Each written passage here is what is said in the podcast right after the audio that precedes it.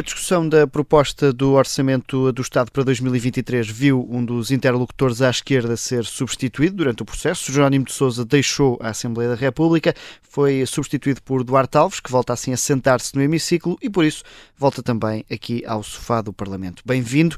Eh, começava por lhe perguntar se contava voltar a exercer estas funções de deputado durante o decorrer desta legislatura.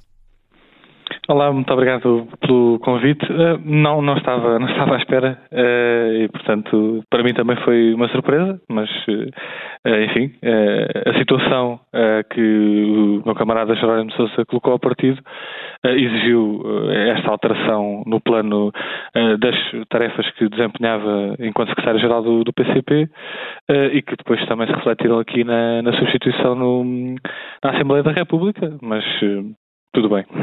Tem, tem, algum simbolismo especial agora ser pela substituição de, de Jerónimo de Souza? Não, não, não, não o vejo com simbolismo especial. Um, eu, eu, considero que Jerónimo de Souza faz muita falta ao Parlamento. Não só ao grupo parlamentar do PCP, mas mesmo à Assembleia da República, por tudo aquilo que, que, representa, pelo passado que tem de intervenção política e também parlamentar, desde o tempo da, da Assembleia Constituinte.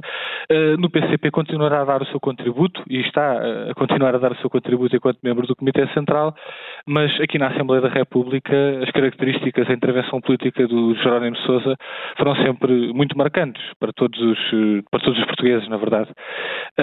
E, portanto, não, não tenho nenhuma pretensão de, de, de substituição, até porque, uh, enfim, é uma substituição que ocorre por, por estas eh, circunstâncias um, ehm, que, enfim, impuseram a necessidade de, da substituição do secretário-geral e o meu, aquilo que eu pretendo é, é integrar-me no coletivo, no trabalho coletivo aqui do grupo parlamentar e contribuir dentro da, das minhas capacidades para uh, continuarmos a ter um trabalho parlamentar uh, que tem sido marcado por, enfim, por uma intervenção constante de trazer os problemas das pessoas à Assembleia da República, de defesa dos direitos dos trabalhadores, e que tem sido essa uh, a prática do grupo parlamentar e eu espero poder estar à altura desta responsabilidade e, e, contribuir para esse trabalho coletivo.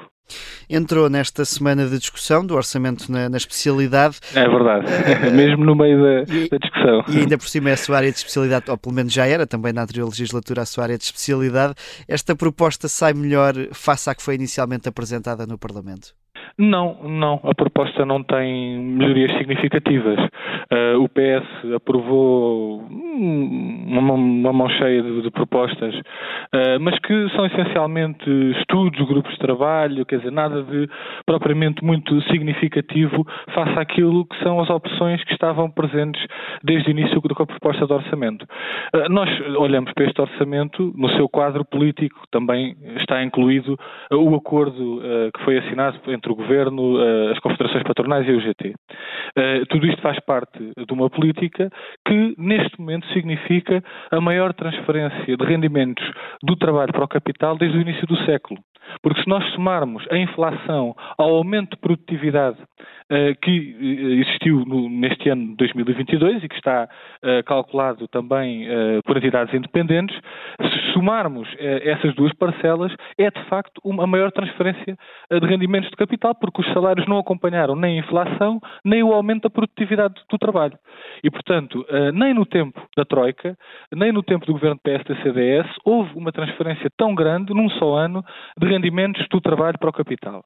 Ao mesmo tempo, um orçamento uh, em que o investimento público continua a ser desprezado, basta ver que uh, a execução orçamental deste ano, uh, ficando mil milhões abaixo daquilo que foi orçamentado, e não foi orçamentado há um ano, foi orçamentado em maio, e mesmo assim ficou mil milhões de euros abaixo, portanto, o, o aumento que o Governo promete de investimento público, na verdade, não temos nenhuma garantia que vá acontecer, porque já este ano também houve uma, uma grande falha na execução do investimento público, é sempre o investimento público que fica por executar, e depois, uh, porque tendo, uh, mantendo aquela prioridade, com obsess aquela obsessão com a redução acelerada do déficit, mesmo se olharmos para, para, as opções orçamentais, elas são de aprofundamento das desigualdades. E há aqui dividir esta sua resposta em várias partes e começar por uma que referiu logo ao início, que é uh, o PS um, foi aprovando durante a semana aqui e acolá algumas medidas da oposição, mas foram sobretudo medidas de caráter simbólico e sem é. grande impacto orçamental.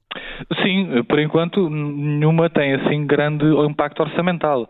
Um, estamos a falar, por exemplo, de criação de grupos de trabalho, de estudos, o Governo implementa as medidas necessárias para estudar, enfim, não estamos a falar de, de alterações uh, que, que, que, tenham um grande impacto orçamental. Uh, no essencial, o orçamento que vai sair não é muito diferente do orçamento que entrou. E há aqui um ponto que tem sido também exigido pelo PCP, que o Governo um, vai dar uma resposta que pode não ser aqui o PCP quer, mas que é a taxa sobre os lucros extraordinários na distribuição e na questão alimentar. Isto não responde àquilo que tem vindo a ser pedido? Bom, para já eh, é importante nós eh, recordarmos que o Governo, até à última hora, eh, recusou totalmente esta possibilidade. Uh, apesar de uma intervenção inicial do Ministro da Economia que rapidamente uh, desmentiu essa, essa pretensão e que foi desmentido também pelo Ministro das Finanças e o Governo até à última hora procurou evitar uh, totalmente esse tema. Entretanto, com a diretiva da União Europeia acabou por se ver quase obrigado a avançar nesse sentido. Mas aquela proposta que conhecemos desde a passada sexta-feira, na verdade é muito limitativa face a, aos lucros extraordinários. Basta ver, por exemplo, os setores que abrange, excluindo, por exemplo, a energia elétrica, não, não, se, não se aplica à, à, energia elétrica e temos também grupos económicos nesse setor que têm lucros extraordinários, uh, uh, lucros acima daquilo que seria o normal ou, ou acima da média dos últimos anos.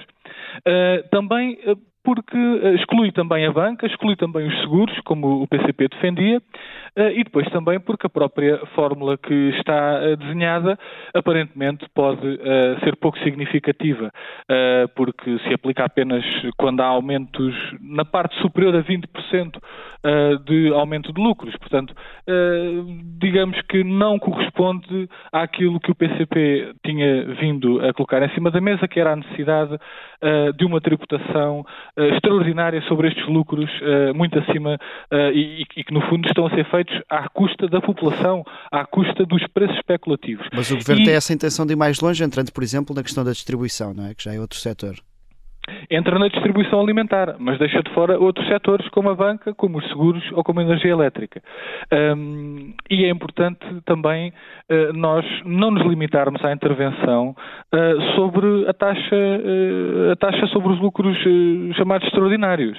Porque aquilo que o PCP tem dito desde o início, desde que começou esta espiral inflacionista mais, mais, de forma mais significativa, é que é necessário intervir antes destes, destes lucros especulativos serem formados através do controle de preços, do controle de margens, de determinados bens essenciais, nomeadamente os combustíveis, mas também nos bens alimentares, porque uh, uh, aquilo que nós estamos a ver é que está a haver um aproveitamento especulativo por parte de grandes grupos económicos que estão a aproveitar o contexto internacional para fazer especulação. Basta vermos, por exemplo, olhando para a Galp, uh, que há um ano atrás estava a refinar com uma margem bruta de 2,4 dólares por barril, portanto, por cada barril que refinava eh, ganhava 2,4 dólares e já fazia lucro nessa altura. Eh, e neste momento, no último relatório que saiu, já ia em 12 eh, euros, mais de 12 euros, agora não tenho o valor exato, mas para cima de 12 euros por barril de, de margem bruta de refinação. Isto significa, isto estamos a falar de margens, não é? Portanto, estamos a falar de uma margem especulativa que justifica uma parte destes eh, lucros uh, que têm vindo, têm vindo a público uh, e aquilo que era necessário intervir, para lá da taxação, que consideramos que a proposta do Governo é muito limitativa, é intervir a montante, de forma a evitar que estes preços especulativos estejam a prejudicar a população, ao mesmo tempo que estes lucros têm aumentado de forma absolutamente inacreditável e especulativa. O PCP consegue deixar alguma marca neste orçamento do Estado? Eu creio que a, que a, maior marca do PCP eh, é que, através das suas propostas, que foram mais de 400, não é propriamente, não faço aqui propriamente uma valorização do número em si, porque isso não é o mais importante. O que é mais importante é, do ponto de vista qualitativo, aquilo que estas propostas de alteração colocaram em cima da mesa, que foi um caminho alternativo àquele que o Governo apresentou. Enquanto que o Governo eh, apresentou propostas de borlas fiscais para as grandes empresas, nomeadamente no reporte para as prejuízos fiscais e outras que introduziu no IRC, o PCP introduziu propostas para uh, uh, o alívio fiscal sobre os trabalhadores e sobre as micro, pequenas e médias empresas. Uh, colocou propostas, por exemplo, para acabar com o regime dos residentes não habituais, um regime que custa quase mil milhões de euros por ano aos contribuintes e que também contribui para o aumento da especulação no imobiliário, impedindo o direito à habitação. propusemos medidas para controlar os preços, para controlar as margens especulativas, para intervir na habitação, tanto no arrendamento, protegendo os contratos de arrendamento e também os novos contratos, as renovações para impedir aumentos especulativos também do preço das rendas e também no crédito à habitação. Porque este é um problema que está aí à porta, muita gente já o está a sentir, outros vão sentir dentro de pouco tempo e o Governo sobre essa matéria também ficou muito aquém daquilo que seria necessário. Eh, e, portanto, nós apresentámos propostas para responder a estes problemas urgentes que a população está a intervir que, que, a população está a sentir.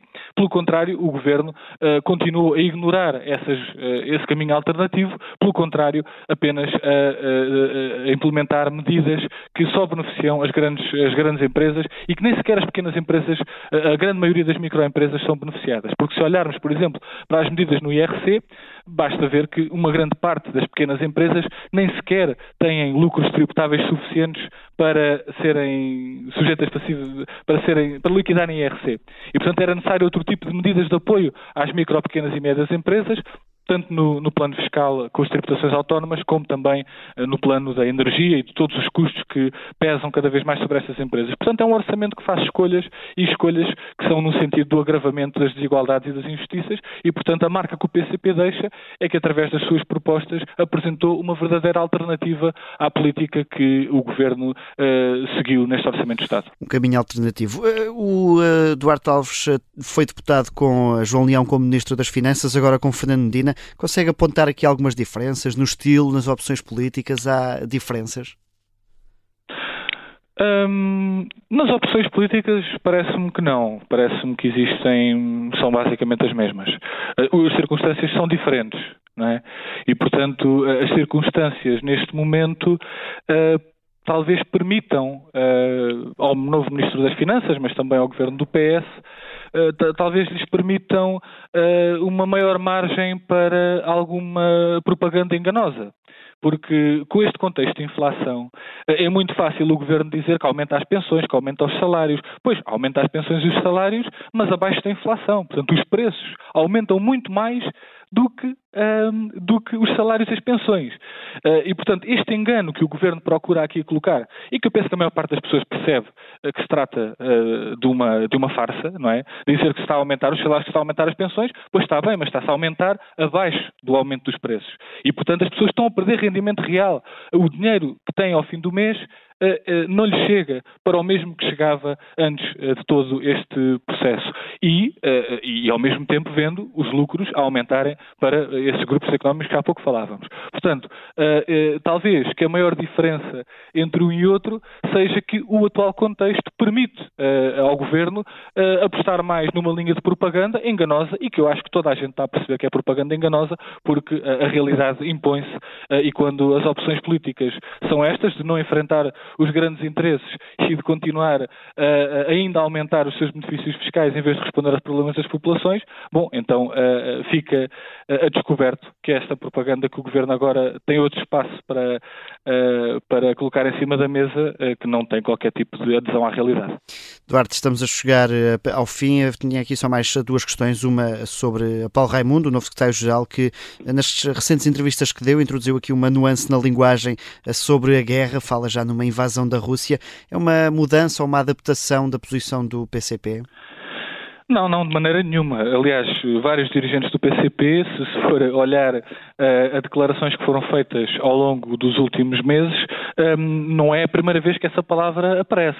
Uh, e não há aqui nenhum tipo de alteração. Simplesmente aquilo que nós identificamos e que penso que a realidade também está a demonstrar é que aquilo que aconteceu a 24 de fevereiro uh, uh, e portanto essa, essa intervenção militar e, e, essa invasão por parte da, da Rússia à Ucrânia que não é um processo isolado e que tem atrás disso todo um processo desde 2014 eh, em que, eh, enfim, a ingerência eh, foi sendo cada vez mais, mais significativa e a tensão cada vez a aumentar naquela região e que, como também foi dito pelo Paulo Raimundo e já foi dito anteriormente por outros dirigentes do PCP, os principais, aqueles que, mais sofrem com esta situação é o povo ucraniano. E, portanto, aquilo que nós sempre consideramos desde o início e que temos vindo a afirmar é que o que é necessário uh, em relação à, guerra que, está a acontecer na Ucrânia é encontrar os caminhos para a paz, é encontrar os caminhos para o diálogo, uh, o restabelecimento de, de, de, uh, dessa via negocial para conseguir esse objetivo de um imediato cessar-fogo e da paz, porque ela é necessária para o povo da Ucrânia, para o povo, também para o povo russo e para os povos da Europa e do mundo, porque não podemos continuar aqui, como dizia o Paulo Raimundo também, a tirar gasolina para a fogueira. Cada palavra para que efeito? Para a defesa da honra, Sr. Presidente. Entramos no nosso segmento final, que chamamos a Defesa da Honra. E nesta última pergunta, eh, Paulo Raimundo também, nas entrevistas que deu, eh, falou do seu ordenado enquanto funcionário do PCP e que a média que o PCP pagava era de 750 euros de salário.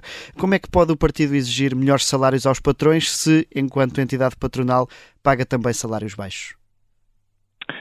Hum, bom, o PCP, eh, os funcionários do PCP eh, têm uma, um compromisso com o seu partido uh, e, e, têm naturalmente uh, aquilo que também tem sido afirmado pelo, uh, pelo secretário-geral desde, desde a altura em que essas questões foram sido colocadas é que existe aqui uma necessidade também de um acompanhamento daquilo que são os problemas reais de, da maior parte dos trabalhadores em Portugal e que o, esse salário na verdade não fica muito abaixo daquilo que é o salário mediano. Não, não, não, não vamos falar no salário médio médio, porque média, as médias uh, são sempre uh, muito enganadoras, mas daquilo que é o salário da maioria uh, dos trabalhadores portugueses. E seria estranho um partido que defende os trabalhadores que os seus funcionários tivessem uma, uma, uma condição de vida superior àquela do, daquela que é a situação da maior parte dos portugueses. Portanto,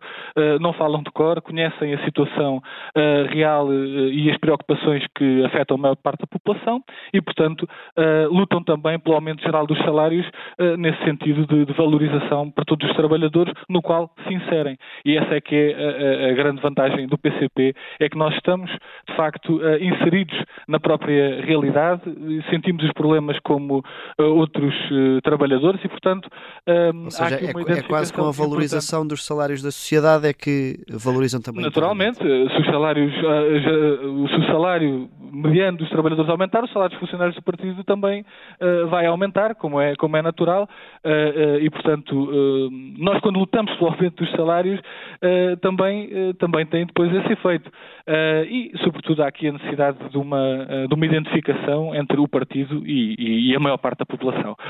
Eu, eu, tenho visto até com alguma perplexidade a forma como se tem abordado este tema, porque eu acho que há de facto uma bolha mediática muito, muito desfasada da realidade. E quando se quase coloca como, uh, como se um salário líquido de 750 euros fosse uma coisa uh, que não é, como se não fosse a, maior, a realidade de uma grande parte da população. Não é? E revela aqui, de facto, que há uma parte da bolha mediática que está mesmo muito afastada da população e ainda bem que o PCP não quer, uh, não quer ir por esse caminho e que quer continuar a estar uh, junto daquilo que é a realidade do nosso país. Duarte Alves, obrigado pela sua disponibilidade. Muito obrigado. Boa continuação. Já a seguir vamos aos passos perdidos para uma ordem de Augusto Santos Silva difícil de acatar.